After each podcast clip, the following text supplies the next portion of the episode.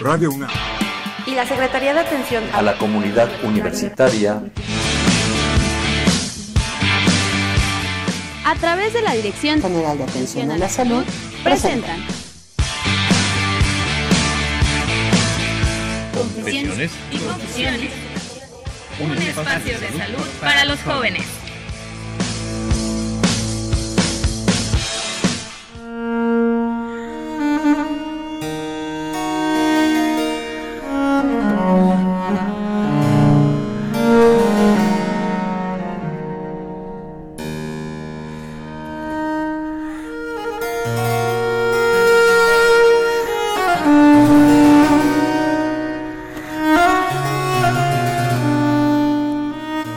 Hay posibilidad de eliminar, superar, corregir, sobrellevar, sobrepasar o tantas posibilidades de calificativos la angustia?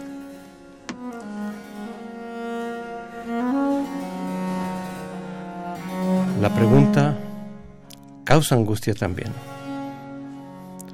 Esa extraña sensación cuando alguien o algunos eh, eh, atraviesan por circunstancias eh, no tan poco frecuentes, pero de pronto sale esa angustia. ¿Hay posibilidades de hacer algo para el respecto?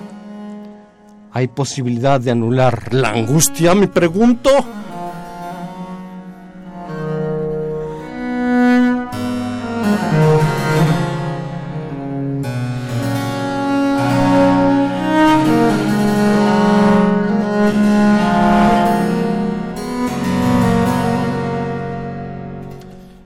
Sí, me pregunto. Muy buenas tardes. Eh, el equipo de Confusiones y Confusiones les agradece a quienes están ahí precisamente junto a ese aparato de radio.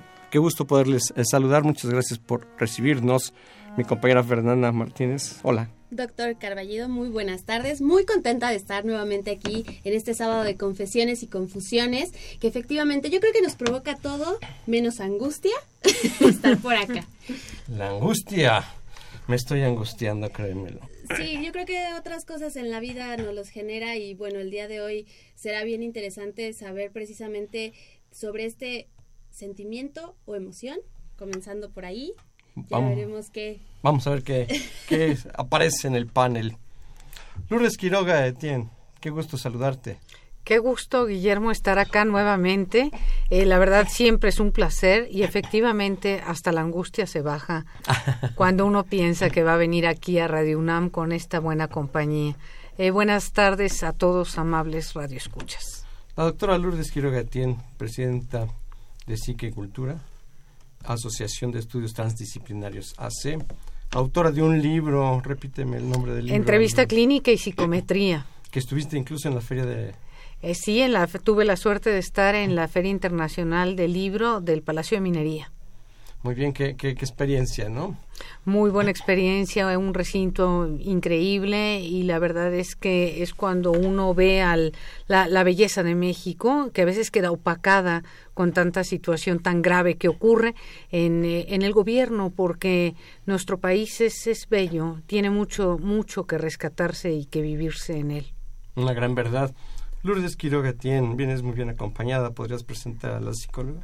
Claro, cómo no. Eh, es la psicóloga Paola Sosa, eh, que estudió en la Universidad del Claustro de Sor Juana y que ahora pues venimos las dos a compartir esta mesa y a hablar precisamente de la angustia desde, eh, tal como lo decías, su definición, pues qué es esto, es un sentimiento, es una emoción, es qué cosa, ¿no? Desde ahí comenzaremos y pues poquito a poco tratando eh, perdón, de aclarar dudas y además de escuchar al público, que es muy importante. Bienvenida, Paula. Hola, buenas tardes, gracias. Qué gusto podernos eh, encontrar aquí. Sí, qué gusto. De verdad. Y compañeras de pasantes de Servicio social. de la carrera de trabajo social. nombre. Mi nombre es Miriam Lorena García Cortés y soy egresada de la licenciatura en trabajo social.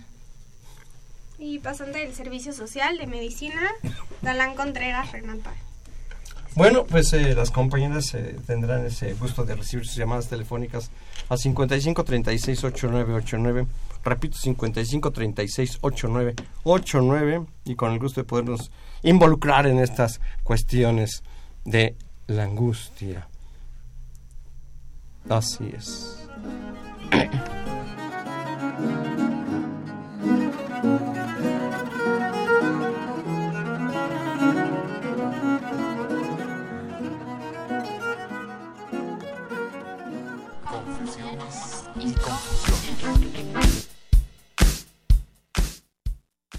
La angustia es la reacción de un individuo frente a una situación traumática, cuando no puede dominar las excitaciones de origen externo o interno. Es un estado de tensión acumulada y no descargada. Existe un estado de angustia existencial, que no se considera patológica y que por el contrario resulta necesaria para el desarrollo del potencial humano. Esa angustia puede presentarse como sentimiento de frustración frente a las dificultades que pueden presentársele a un individuo para realizarse como persona única y distinta. Confusiones y confusiones. Escríbenos tus dudas, comentarios o sugerencias a confesiones@unam.mx o comunícate con nosotros en vivo al 55 36 89 89. En un momento continuamos.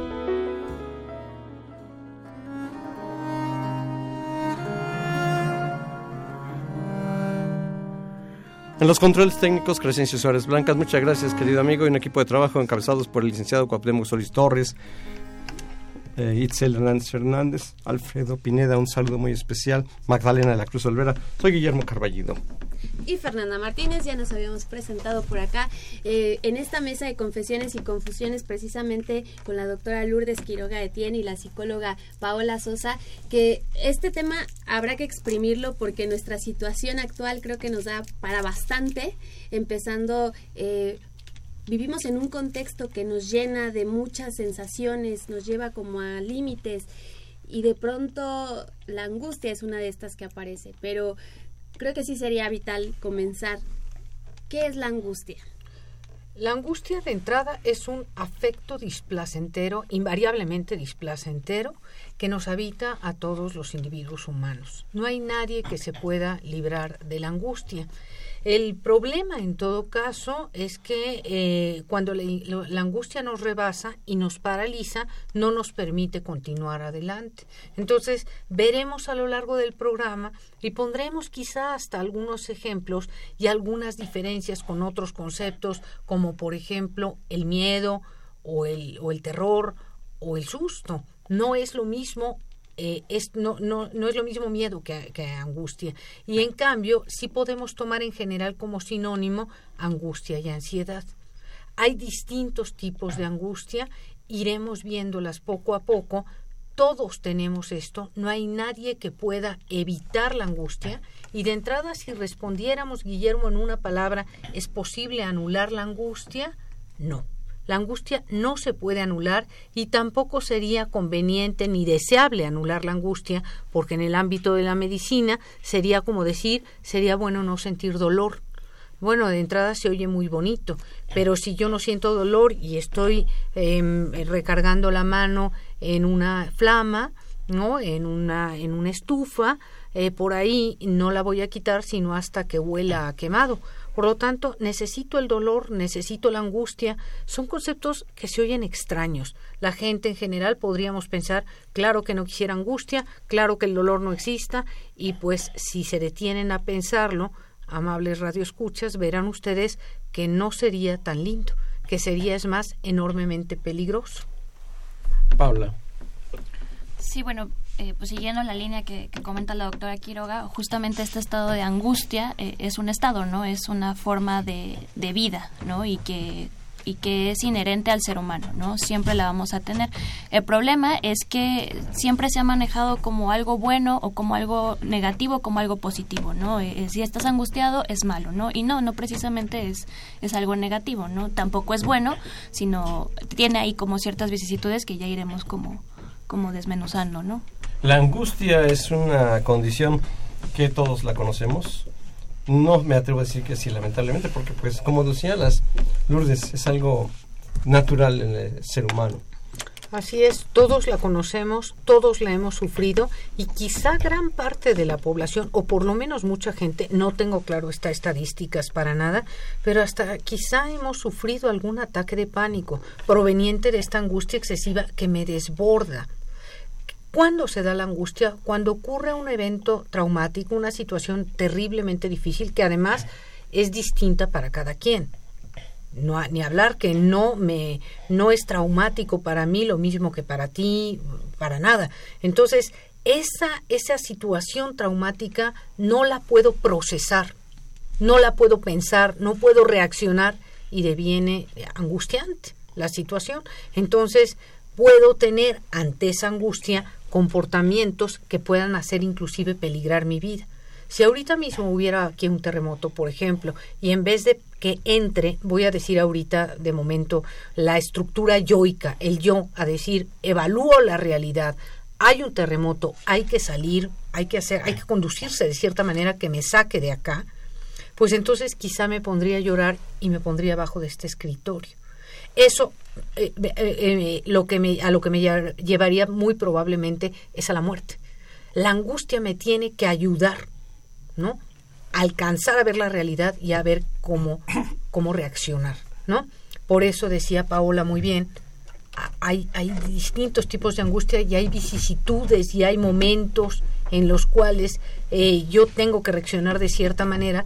Depende mucho de esta fuerza yoica, porque el yo como estructura es el que alberga la angustia. Se dice es el almácigo de la angustia, el almacén de la angustia.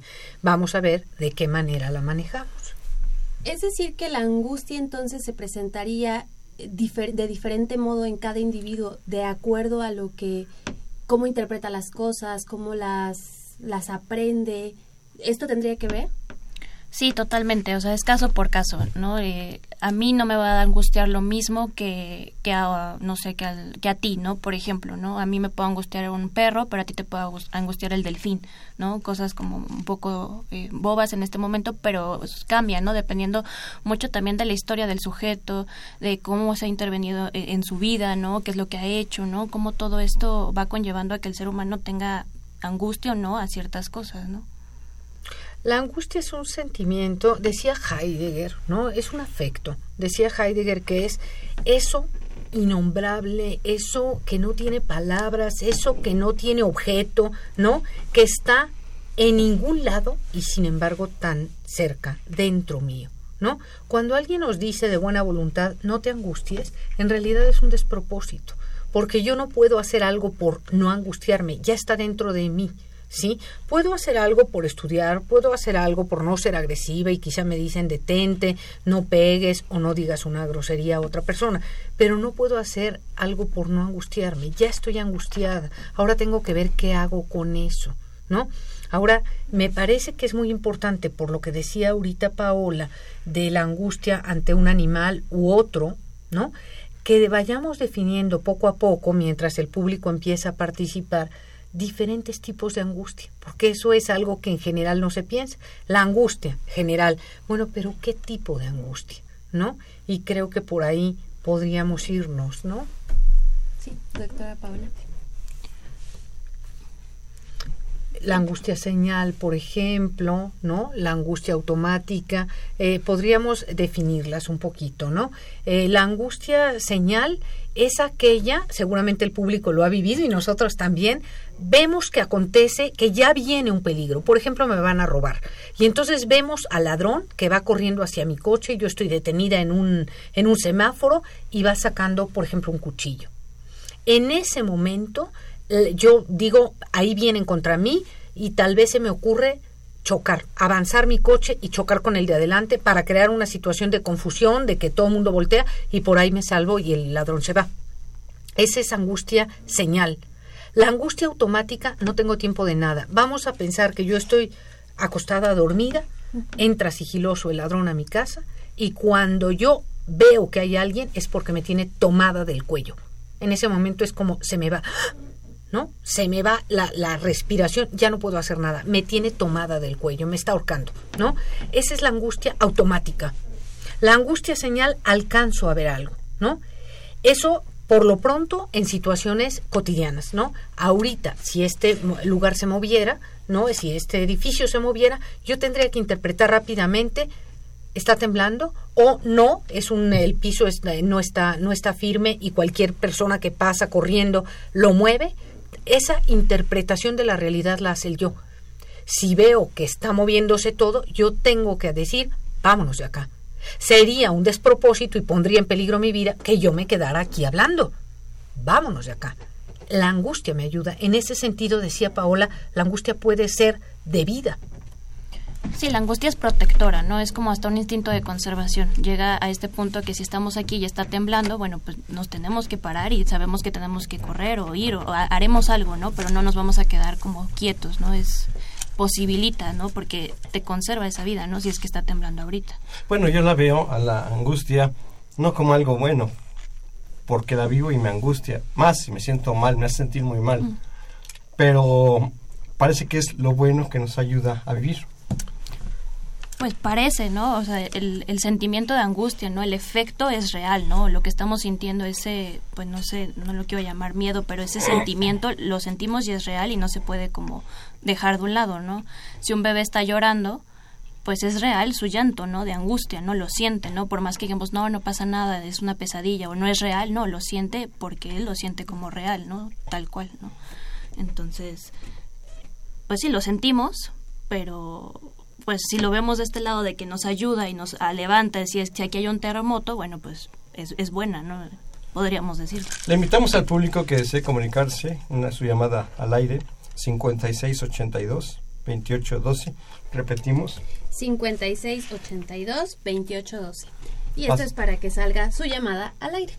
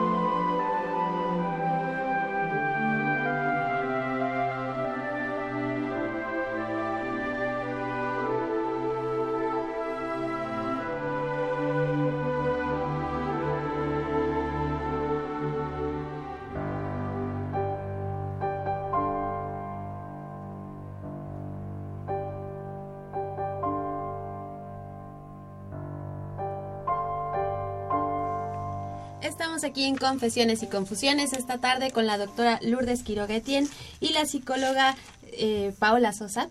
Les recordamos nuestro número para que su llamada salga al aire, es el 56 82 28 12. Y bueno, si ustedes deciden que eh, mejor nuestros, nuestra compañera Miriam, que está en los teléfonos, nos traiga su pregunta o su comentario, el teléfono es el 55 36 89 89. Doctoras, al inicio del programa, eh, como que escuchamos muchos términos. Angustia, miedo, ansiedad. Y bueno, mi cabeza creo que empezó a sentir un poco de angustia. a, ver, a ver si era angustia. ¿Qué son todos estos, eh, estas palabras? ¿Y son lo mismo o no lo son?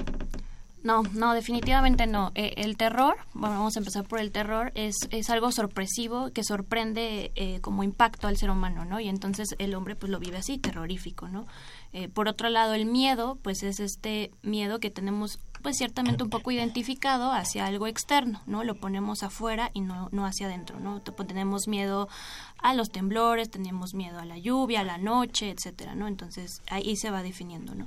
Por otro lado, bueno, pues la ansiedad, ¿no? Que también lo, lo, mencionas ahora, este, pues es más que nada, lo podemos tomar como un sinónimo, ¿no? De la angustia, que es este, que no es Pues sí, que se puede entender casi parecido como la angustia, pero, pero es sinónimo, ¿no? Más que nada. Sí, y la, y la angustia, como decíamos, o ansiedad, es este afecto displacentero, ¿no? Como decía Paola, el miedo es a un objeto externo, ¿no? Por ejemplo, me, me viene un perro y me quiere morder. Bueno, pues evidentemente tengo miedo y quiero correr o voy a ver si puedo hay dos posibilidades, huir o defenderme. ¿no? En la defensa podría venir un ataque, le, no sé, le, pego o le doy una pedrada o eh, me corro o me encierro y ya no dejo que entre eh, eh, y, me, y me haga daño.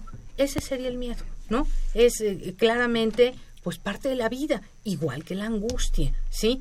Que decía Guillermo hace un momento, pero me molesta. No, pues de que me molesta, me molesta, como el dolor pero para, para sobrevivir por instinto de conservación necesito vivir esos afectos displacenteros, ese dolor en el organismo para poderme salvar. Esa es la, la cuestión, ¿no? Que claro, nadie lo quiere tener, pero no, no hay de otra. Hay una angustia que es inherente al ser humano, que es, diríamos, ontológica, propia del ser. Por eso, aunque metamos muchos mecanismos de defensa y tratemos de no angustiarnos, la angustia está ahí y nos va a dar por diferentes razones en diferentes momentos de la vida. Por ejemplo, me puede dar ansiedad, eh, aunque, aunque es típica de la infancia, la ansiedad o la angustia de separación, cuando viene, por ejemplo, una separación con la pareja, o cuando viene un viaje y ya me voy y voy a dejar lo mío acá, inclusive mi país, me da angustia de separación. Empiezo a extrañar, me siento triste, estoy hablando por teléfono, estoy eh, tratando de conectar. Me da angustia de separación. Ahora, puede ser que me dé tanta angustia de separación que no me voy. Eso es grave, porque tenía yo un proyecto y no puedo porque la angustia me desbordó y no me dejaron subir ni al avión. Eso es grave, es angustia paralizante, no me sirve para nada. Pero la otra es reconozco la angustia y me voy a pesar de todo. Pero la tengo que reconocer. Llamada telefónica. Sí, Francisco Pineda de la delegación Coyoacán nos hace la siguiente pregunta. ¿Todos sentimos el mismo nivel de angustia ante una misma situación?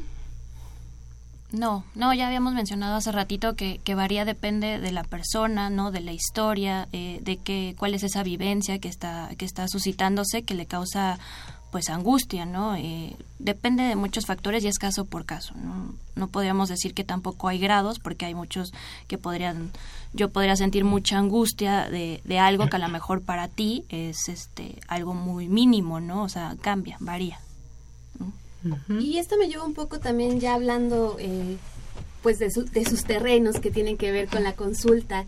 Eh, muchas veces nos escuchamos todos diciendo, es que tengo que ir a que me traten de ansiedad o, tengo esta angustia tan profunda en el pecho que necesito que alguien eh, me ayude, me diga, Eh, como nos mencionaba usted, doctora Quiroga, si rompimos con alguien, si vamos a alejarnos, si hay algún cambio que a veces no podemos procesar del todo.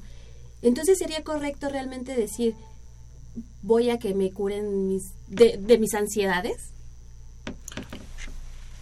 pues todos tenemos ansiedades, ¿no? Todos tenemos esta angustia, ¿no? Ya dijimos que es inherente al ser humano, pero también, pues sí, podríamos decir que uno va y entre otras cosas a saber el por qué, ¿no? Se dan esas angustias, ¿no? O sea, por qué eh, a mí me afecta tanto haber terminado con mi pareja, ¿no? ¿Por qué me afecta tanto o por qué me causa tanta ansiedad eh, no poder salir de casa, ¿no? Eh, y ese tipo de situaciones. Claro, sí, porque es muy importante que reconocer y respetar que la persona puede decir lo que sea, ¿no? Sabes que voy a ir a un psicólogo, un psicoanalista, un psicoterapeuta a que me cure la angustia. Bueno, la persona lo puede decir. En realidad, ni es así de fácil, ni tenemos una receta para curar la angustia. Claro que puede haber una receta para aliviar la angustia si va a un consultorio psiquiátrico, porque le va a dar ansiolíticos el doctor si así lo considera.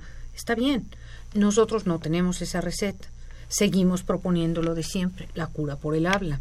Pero esta cura por el habla, y ahí continúa la idea que plantea Paola, es, bueno, yo llego a decir que me angustia X cosa, que tengo eh, angustia a los espacios abiertos y por lo tanto no puedo salir de casa, para tomar su ejemplo. Entonces resulta que yo tengo que preguntar, ¿por qué? Cualquiera puede decir, tal vez los radioescuchas, claro, porque la gente, eh, porque cada vez hay más inseguridad en la ciudad, porque hay muchos robos, asaltos y hasta asesinatos. Sí, sí, pero todo eso no alcanza para que yo decida meterme en mi cuarto y casi casi en el baño, encerrada, ¿no? Con una llave. No alcanza porque estoy causando, eh, es, un, es, un grave daño a mi vida. Hay una inhibición conductual gravísima. No puedo salir al mundo porque con el pretexto de que, si es cierto, pero que roban o que asaltan o que lo que fuere, pues no puedo ya hacer nada. ¿no? Entonces, esa inhibición a mí, en mi vida, me causa muchos conflictos. Entonces, creo que lo que tenemos que ir haciendo es buscando, lo que decía Paola, los motivos, pero no solamente los motivos conscientes, sino los inconscientes. Ahí entra el psicoanálisis. Ahí entra el psicoanálisis. Yo creo que es el concepto de lujo, perdón, es el concepto de lujo, lo que está oculto, lo que subyace Así. y le está generando. Porque muchas veces hay la angustia transitoria por un evento X, se supera el evento y ya la angustia desaparece. Pero hay personas que reiteradamente están en angustia, se calman, en angustia, se calman. Y permanece, parece una cronicidad al respecto. Así es. Sí, bueno, eh, hay, hay, esta, hay esta clase también de angustia que, que es más o menos como lo que menciona, que que uno va en el evento y lo, y lo supera, ¿no? Entre comillas, ¿no? Porque realmente no se supera, sino solamente como que va mudando, ¿no? Eh, la, la cosa está inconsciente, ¿no? Lo que realmente mueve esta, esta fuerza eh, angustiante, pues va variando, ¿no? Y, y eso es lo que hay que buscar como profundamente el por qué, ¿no? El por qué va variando, porque puede ser que ahorita me den miedo el agua, nadar, ¿no? Pero ya lo superé, entre comillas, y después me va a dar miedo subirme al caballo y después me va a dar miedo trabajar y después ya así, ¿no? Entonces realmente pues no se supera, ¿no? Más bien hay que hay que hay que trabajar sobre este entendimiento de lo que para nosotros nos causa angustia. Claro, la palabra que decías, Guillermo, subyace. Lo que el psicoanálisis hace y también la psicoterapia psicoanalítica es ir a lo que subyace a lo fenoménico, que quiere decir lo que está por abajo de lo que se ve. Entonces, nunca nos creemos que una persona siempre llega tarde al consultorio, por ejemplo, porque hay tráfico. Bueno, pues si eso fuera, definitivamente ya no tenemos nada que hacer, porque bueno, pues siempre hay tráfico. Pero ¿por qué a alguien siempre se le hace tarde? ¿Por qué a alguien dice, en ningún lado se me hace tarde más que para venir aquí con usted al consultorio? Eso se llaman resistencias porque estamos, eh, digamos, a veces tenemos dificultad para hablar de ciertos temas y no solo hablo como analista, sino como paciente, que a veces quieres que se te haga tarde, digámoslo en, en, palabras coloquiales, dices que se me haga tarde para no hablar de esto, ¿no? Y ahora sí que llego a la mitad y yo digo que se hace un acuerdo en el yo así como ni tú ni yo la mitad de la sesión, ¿no? Eh, algo así más o menos, ¿no? Porque sí angustia, claro que sí, encontrarnos con partes nuestras que a veces son terribles, la verdad, y que no queremos ver, porque yo siempre me quiero presentar pues con el con mi máscara de bondad. Y a veces me encuentro con cosas que no son exactamente bondadosas. Ahí está el psicoanálisis apuntando, ahí está la cura por el habla, ahí está el inconsciente, ahí está el caldo de cultivo de todo esto que se ve arriba, pero que hay que explorar abajo. Todo un mundo muy dinámico por debajo por eso es de que confesiones y confusiones. Una pausa y regresamos.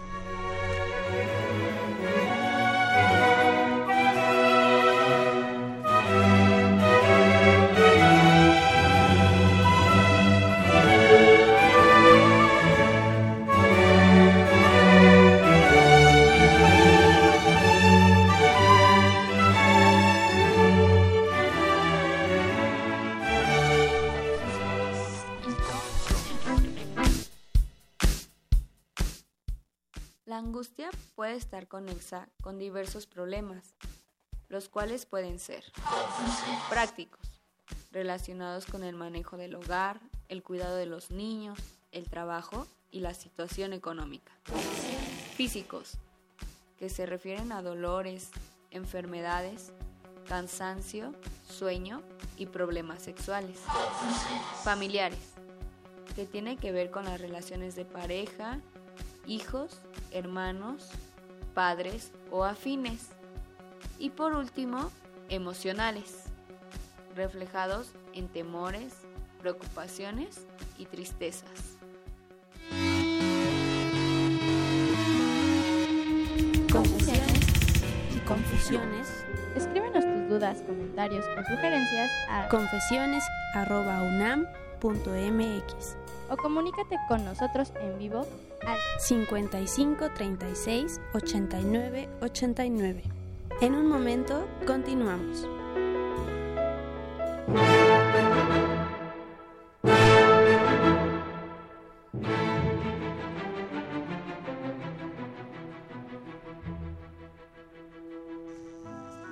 Estamos en este sábado de confesiones y confusiones hablando sobre ¿Hay posibilidad de anular la angustia? Esta angustia que se nos presenta en diversos momentos de nuestra vida y por diversas circunstancias. Y para eso está aquí con nosotros la doctora Lourdes Quiroguetien y la psicóloga Paola Sosa, ambas de Psique y Cultura. Yo aprovecho para agradecerles nuevamente su, su presencia aquí porque estábamos justo en este bloque eh, aquí en, en los micrófonos cuando, cuando estaba la cápsula. Y este tema de la angustia es mucho más grande y abarca mucho más de lo que cualquiera pudiéramos pensar. De pronto es como que hablamos de la angustia como una palabra más de nuestro vocabulario, pero hay tanto que, que aprendernos de nuestras angustias que bueno, ya, ya, ya veremos este, que nos den los teléfonos, por favor. Exacto. Para comunicarnos con Psique y Cultura, aprovechando el, el- este espacio. Claro, cómo no. El teléfono al que pueden llamarnos, siempre la clínica está abierta para ustedes, 5549 5599 y el celular 55 54 51 7949. Pueden encontrar nuestra página de Face, Psique y Cultura AC. Ahí siempre tenemos contacto, tenemos actividades, tenemos propuestas, así que modos de comunicarnos hay. Muy bien, nada más repetir, perdón, el celular 044 55 54 51 79 49. Es exacto. Muy bien. Bueno, ya una vez que está esto, psicóloga Paola Sosa. Sí, bueno, justamente en este bloque estábamos hablando de esta importancia de, también definir este tipo de angustia, que es una angustia movi- eh, movilizante y una angustia paralizante, ¿no? Eh, pensamos que la angustia movilizante es esta que, que nos permite seguir haciendo.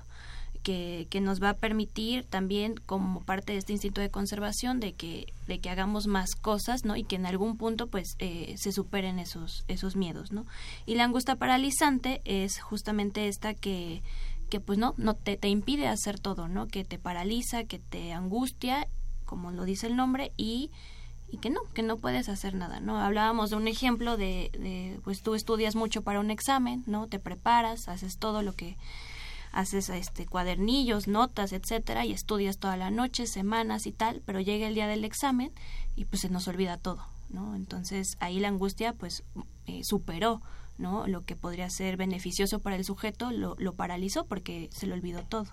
¿no? Es, esto es como importante porque eh, eso es mucho lo que se presenta, ¿no? Que, y como podríamos definir más la angustia, porque eh, no nos deja parece que hasta nos autosaboteamos, ¿no? Parece que por más que estudiemos, por más que nos preparemos eh, para el examen, etcétera, eh, nosotros mismos decimos, ah, no, ah, caray, se me olvidó todo cuando, cuando viene de esa angustia, ¿no? Que no se pudo como nombrar ni tramitar y que no sabemos bien de dónde viene.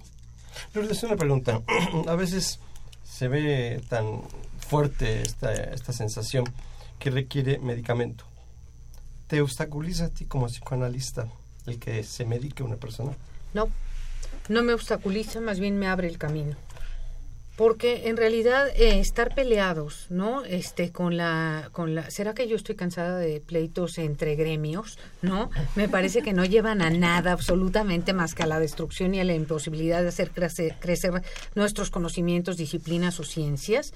Yo creo que eh, cuando llega una persona, por ejemplo, en un con ataques de angustia, ¿no? Y tiene crisis de angustia gravísimas, no puede funcionar, tiene hasta todos estos síntomas físicos, taquicardia, sudoración, este, esta respiración agitada, entonces ya se siente mareada, no puede salir de casa, hombre, para eso se inventaron los medicamentos psiquiátricos. Entonces se, se le manda a la persona con un psiquiatra, le dan sus medicamentos, la persona baja su nivel de ansiedad, las cosas no están resueltas porque nosotros iríamos a la motivación inconsciente de la que ya hablábamos hace un momento Paola y yo, pero entonces ya en este de esta manera podemos acceder a aquello pero no puedo trabajar con un paciente psicótico sin mandarlo, por favor, al psiquiatra a que le dé neurolépticos. Entonces, me parece que cada quien tiene su lugar. Y me parece que dentro de las corrientes psicoterapéuticas también valen otras, sea el humanismo, sea lo gestal, sea la logoterapia. Nosotros no las manejamos. Bueno, eso es otra cosa, porque manejamos el psicoanálisis, nada más, ¿no?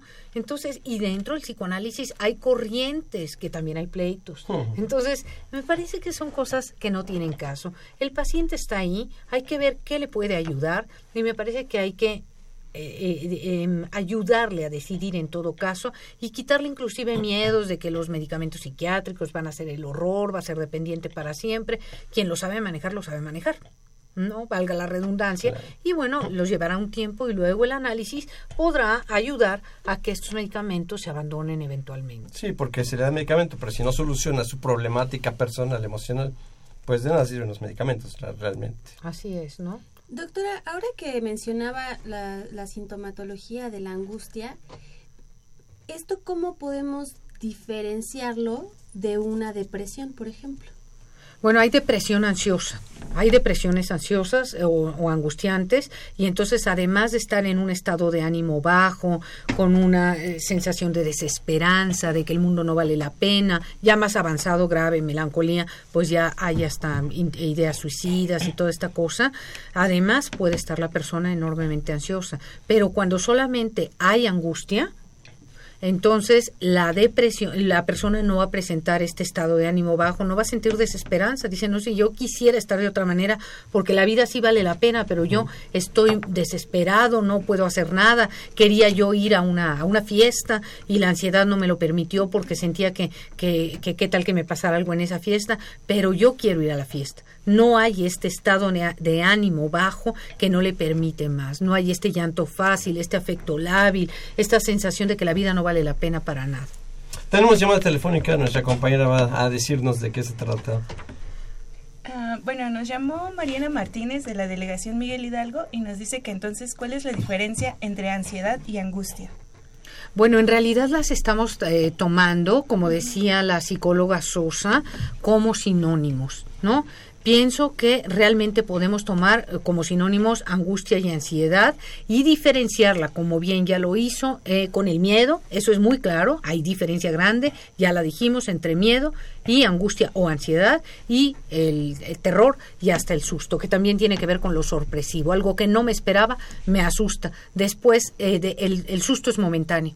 Se me quita en cuanto veo que no hay algún peligro ¿no? Como en la casa de los sustos, ¿no? Ya, se me queda. Y eso que me dicen que es la casa de los sustos, pero de todas formas, como me agarra de sorpresa, ¿no?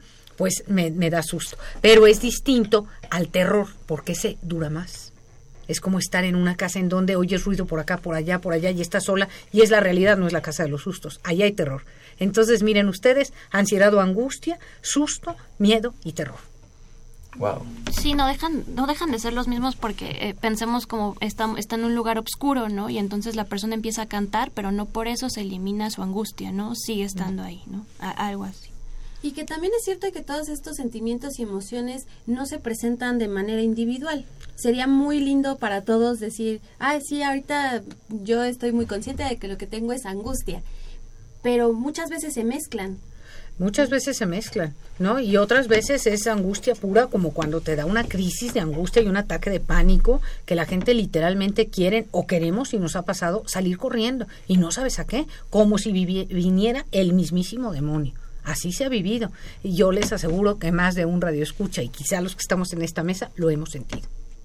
Vaya, pues qué manera tan interesante de poder buscar ese camino que nos salga adelante, que nos saque de ese, de ese subyace que está ahí afectándonos. Estamos en confesiones y confusiones. Una pausa y regresamos.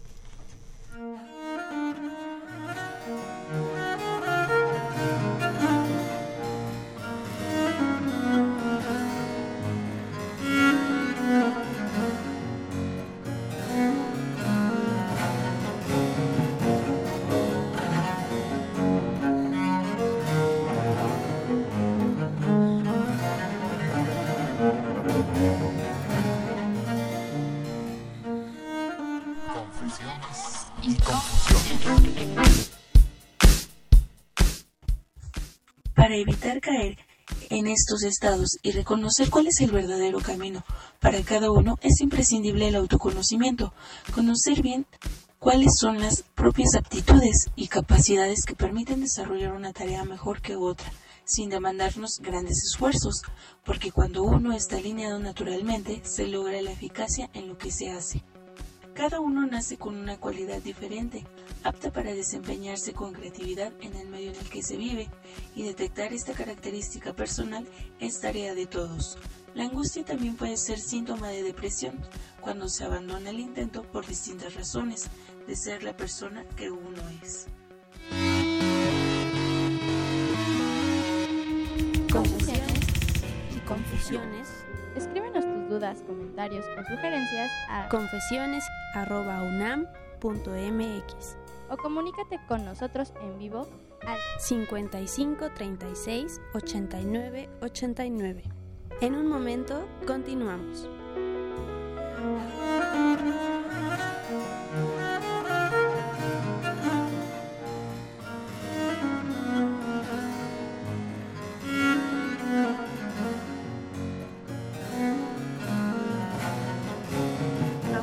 Confesiones y confusiones totalmente en vivo este sábado y les recordamos que eh, tenemos este teléfono para que su llamada salga al aire si es que tienen alguna pregunta, aprovechando la presencia de la doctora Lourdes Quiroguetien y la psicóloga Paola Sosa de Psique y Cultura.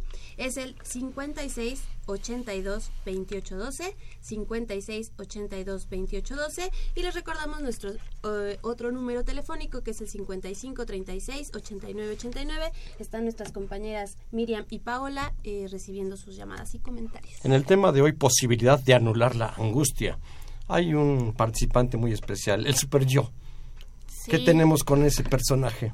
Es bárbaro, porque la angustia, eh, bueno, hay una angustia super yoica, ¿no? Esta angustia como del deber ser. ¿De dónde nace el super yo? ¿Qué es el super yo? El super yo es una instancia psíquica, ¿no? Que eh, eh, es como nuestro latiguito, ¿no? Que todos tenemos y que es lo que nos dice que sí está bien, que no está bien, ¿no? Y, esto es lo que nos lleva... Es lo que hemos ido aprendiendo en el transcurso de la vida. Sí, el deber ser, ¿no? la cultura misma, ¿no? Eh, lo que nos dice, no, no está bien que no matarás, no robarás, este... Nos llenamos de responsabilidades y obligaciones, ahí está el super yo. sí, exacto. ¿Y qué labor representa este super yo? Pues mucha, porque este dentro de esta angustia super yoica que tenemos, como esta del deber ser, esta responsabilidad, eh, pues llegamos como a un punto de auto reprocharnos por lo que no hicimos, ¿no? Por ejemplo, en el caso que tenía, eh, que había puesto anteriormente, de este chico que se preparó y estudió y estudió muchísimo, ¿no? Y entonces sale del examen, porque aparte se le olvidó todo, y sale y entonces empieza como a reprochar a sí mismo, ¿no? Y entonces ese reproche es angustiante porque entonces se pone a pensar, bueno, es que tú eh, debiste haber estudiado más, es que siempre te pasa lo mismo, es que eres tonto o es que tu mamá tenía razón, nunca serás nadie en la vida, etcétera, ¿no? Entonces es angustiante todo ese reproche que nos hacemos a nosotros mismos, ¿no? en este sentido, eh, al, al, que hay que temerle más, pues es, es a, eso, ¿no? A uno mismo, lo que uno mismo se pueda decir. Oye, pero qué terrible. Uno está flagelado todo el tiempo por ese super yo, le pega, le pega, le pega, pues ya basta. Sí, pues, pues me parece que nos gusta un poco la mala vida. Ah, sí.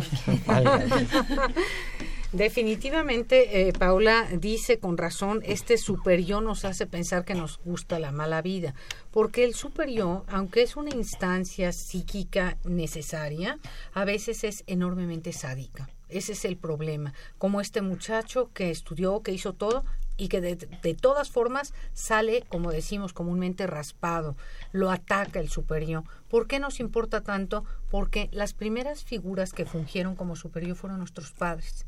Nos dijeron que nosotros tendríamos que ser de una manera y no de otra, eh, pero me parece que voy a postergar, ¿verdad?, la, la explicación del superior porque hay alguna llamada por ahí. Vamos a darle prioridad, creo, ¿verdad? Tenemos llamada telefónica. Muy buenas tardes. ¿Con quién tengo el gusto? Buenas tardes, doctor. Este, habla Ricardo Gómez. Ricardo Gómez, le escuchamos. Sí, mire, este, quería hacer aquí una especie de puntualización sobre la angustia. Digamos que tanto tiene que ver la poca seguridad en sí mismo que tenga alguien, la baja autoestima, con los graves de angustia que pueda padecer. Por ejemplo, eh, digamos, eso yo creo tiene que ver con la mucha importancia que uno le dé a, a una persona, a una situación o a un evento, un acontecimiento, y la carga simbólica que se deposite en él para crear este digamos un alto grado de sensación de catástrofe por ejemplo aunque sea eh, eminentemente subjetivo no entonces de qué tanto tiene que ver eso la, la seguridad o la poca autoestima en una persona Qué valiosa llamada, eh, mi querido y amigo Ricardo Gómez. Vamos a escuchar la respuesta al aire. Verdaderamente le agradecemos mucho su Eh, Nada más una segunda pregunta. Claro. Este, ahora que estamos en tiempos de realidad virtual, ¿qué tanto podría ayudar esto, digamos, en un consultorio? ¿Qué tanto se, se, se practica actualmente o si no se practica el hecho de la realidad virtual para que una persona enfrente situaciones o personajes que le causen miedo, angustia o fobia para tratar de resolverlo? Bien, correcto. Pues la, la, participación estuvo al aire. Muchísimas gracias. Escucharemos los comentarios al respecto. Que tenga muy buen día, Ricardo Gómez. Gracias. Bueno, empezando con esto de la realidad virtual, bueno, primero eh, eso se ocupa más como en esta psicología como conductual, ¿no? Eh, de entrada. Y, y segundo, eh, ya lo mencionábamos hace ratito, eh, uno puede eh, superar, entre comillas, esa situación, pero lo que no puede eh, eh, es saber el porqué verdadero, ¿no? Entonces esa angustia va a seguir eh, mudándose de una u otro otro aspecto de la vida y va a seguir siguiendo va a seguir siendo angustiante porque no se ha tratado a profundidad porque no se ha sabido como estas cosas eh, más profundas como son el inconsciente el por qué eh, llegamos a, a, a padecer eso por qué le llegamos a dar más importancia a unas cosas que otra etcétera no entonces eso eso es clave no entonces la realidad virtual pues dentro del psicoanálisis pues no no se trabaja de esa manera no se trabaja a través de la palabra se trabaja a través de estos me- mecanismos inconscientes y que pues son realmente los que posibilitan saber por qué no o sea es más a profundo. Eso es como por esa parte. Y de la, la otra pregunta que nos, nos compartía esto de la autoestima pues no yo no creo que tenga mucho que ver puesto que es que eso es caso por caso. O sea, eso de la autoestima eh, se basa a partir de que ¿Por qué? Lo aquí lo que nos importa es por qué uno le está dando tanta importancia a esa persona y no que la persona misma tenga esa autoestima baja o no. Eh, nos importa eh, cuáles son esas este, situaciones, no sé, amorosas, de la vida cotidiana que nos hacen pues llenarla, ¿no? Como, o simbolizarla de esa manera. Bien. De la llamada que nos hizo Ricardo Gómez. Lourdes Quiroga. Pues eh, yo de acuerdo en primer lugar con lo que plantea Paola. En segundo lugar, eh, dice tres conceptos rápidamente. Uno es angustia, otro es miedo y otro es fobia. Angustia y miedo ya lo definimos. ¿No? Este, luego dice, dice Ricardo, fobia. La fobia es el miedo irracional a un objeto que no nos puede dañar, ¿no? Entonces, que no nos puede dañar en el sentido de que si yo estoy con una eh, animales salvajes, una eh, víbora en una en una selva porque ahí caí perdida, eso me va a dar miedo. Pero la fobia es le tengo miedo a las, por ejemplo, a las serpientes, aunque yo esté en un serpentario con todas las condiciones de seguridad posibles. Entonces eso es fobia y la fobia es un miedo irracional. Podríamos eh, asociar la fobia un poco con la ansiedad neurótica. La ansiedad neurótica, el señor Ricardo decía, es que hay situaciones a las que les damos mucha importancia y quizá porque les damos importancia o personas a las que les damos importancia, luego por eso me angustio tanto. Bueno, a veces sí puede ser neurótico, ¿para qué le doy tanta importancia a cierta persona que en mi vida he visto? Pero perdón, a veces las situaciones y las personas sí son importantes. Y no es lo mismo que me deje el de la esquina a que me deje la pareja. Me va a dar ansiedad de separación, me va a dar depresión, de lo que probablemente, depende, pero probablemente sufra un tiempo depresivo, ¿no? Por lo pronto me va a dar tristeza, al menos como un estado de ánimo, probablemente me vaya yo caminando hacia la depresión, me va a dar ansiedad, ¿dónde está? ¿Qué está haciendo? ¿Se fue con otra persona? ¿Qué fue lo que pasó? Entonces, hay situaciones que sí son importantes, personas que sí son importantes y que por eso me va a dar angustia, porque no me, no me da igual no, no me dan igual todas las situaciones y todas las personas, claro está. Entonces, me parece que, claro, si le tengo miedo a, a una, a una arañita que aparezca por aquí en el piso y me pongo así como muy desesperada, va a ser una fobia. Si me da mucha ansiedad y empiezo a ya no poder hablar, entonces uno diría es ansiedad neurótica porque en todo caso podría yo apartarme, no me puede hacer nada la arañita, podría hacer varias cosas. Entonces creo que esto es importante. Y un punto último que yo quería tocar desde hace un momento que Paola habló de estudié, estudié y estudié, hombre inteligente, va, sabe todos los conceptos, es inteligente, sin embargo de eso sucumbe, tú usaste esa palabra, a la angustia. Es que la inteligencia no tiene nada que ver, ni la, tal como lo decía Paola, la, la autoestima no tiene nada que ver con la angustia. Me da angustia, aunque yo sea muy inteligente y muy preparada, y puede, te puedo tener una angustia libre y flotante de esas que me hacen querer salir corriendo, y aunque tenga mucha autoestima y sienta que yo soy una persona muy importante, me da angustia. Hay situaciones que me dan angustia, por ejemplo, las situaciones nuevas. Por eso la, y lo desconocido. Por eso da miedo la muerte. Da angustia la muerte, mejor dicho que miedo, angustia. Vaya, hay mucho que platicar al respecto. Llamada telefónica. Sí, nos llamó la señora Pérez de la delegación Azcapotzalco y dice que es una persona con discapacidad, que cuando viene un temblor ella recurre a Dios, pero ¿qué más puede hacer ella? Bueno, en realidad recurrir a Dios puede bajarle la, angustia, es una creencia, una fe en un ser superior que le puede ayudar, eh, señora Pérez. Eh, sin embargo, de eso eh, es muy importante que usted se prepare, en el sentido de que si usted sabe que no fácilmente puede, eh, no sé, la discapacidad, lo que fuere, de bajar las escaleras, eh, pedir ayuda o, o no sé, este no puede hablar, no, lo que fuere, cualquier discapacidad, me parece que tiene que prevenirse, ¿no? La angustia que le produce a usted que vaya a venir un terremoto debe moverla a ver cuáles son las condiciones que puede poner en su vida para que en un momento dado salga de su habitación y salga de su casa y salve su vida porque si se queda eh, pidiendo a Dios nada más es una cosa muy importante, eso ni hablar que se respeta y eh, es una costumbre general, pero eh, eso no le va a salvar la vida es el problema, ¿no? Este, pero, pero bueno, tome sus consideraciones, tome sus, sus precauciones, diría yo, ¿no? Eso podría ser como una angustia señal. Va a venir un temblor. Sí puede venir en la Ciudad de México. Hay que, así como hacemos los simulacros, haga, señora Pérez, por ahí un simulacro con sus posibilidades, ¿no?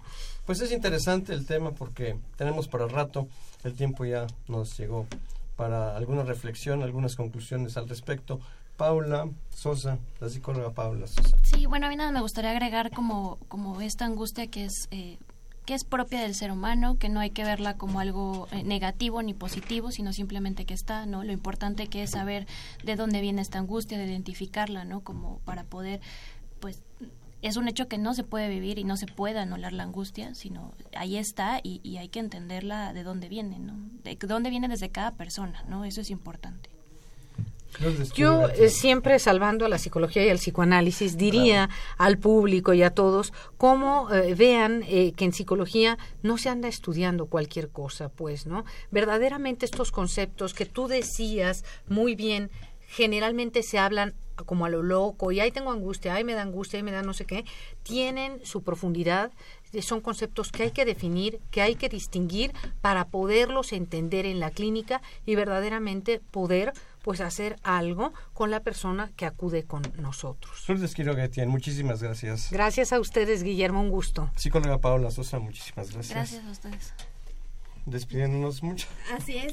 Muchas gracias también a Miriam García Cortés. Eh, quien es pasante de trabajo social, y a Paola Cerón, que eh, estudiante de enfermería, pasante de enfermería, que estuvieron con nosotros esta tarde para recibir todas sus llamadas y comentarios, las cuales agradecemos enormemente. Nos da mucho, mucho gusto escucharlos a, a todos. Fernando Martínez, muchas gracias nuevamente por estar trabajando en equipo en los controles técnicos Crescencio Suárez Blancas. Muchas gracias, un saludo a todos. Soy Guillermo Carballido. Hasta la próxima, gracias.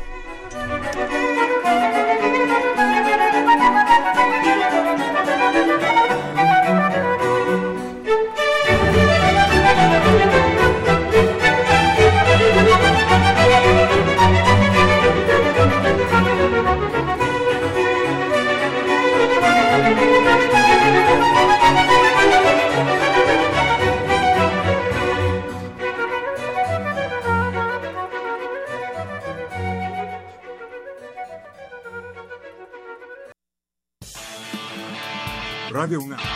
Y la Secretaría de Atención a la Comunidad Universitaria. A través de la Dirección General de Atención a las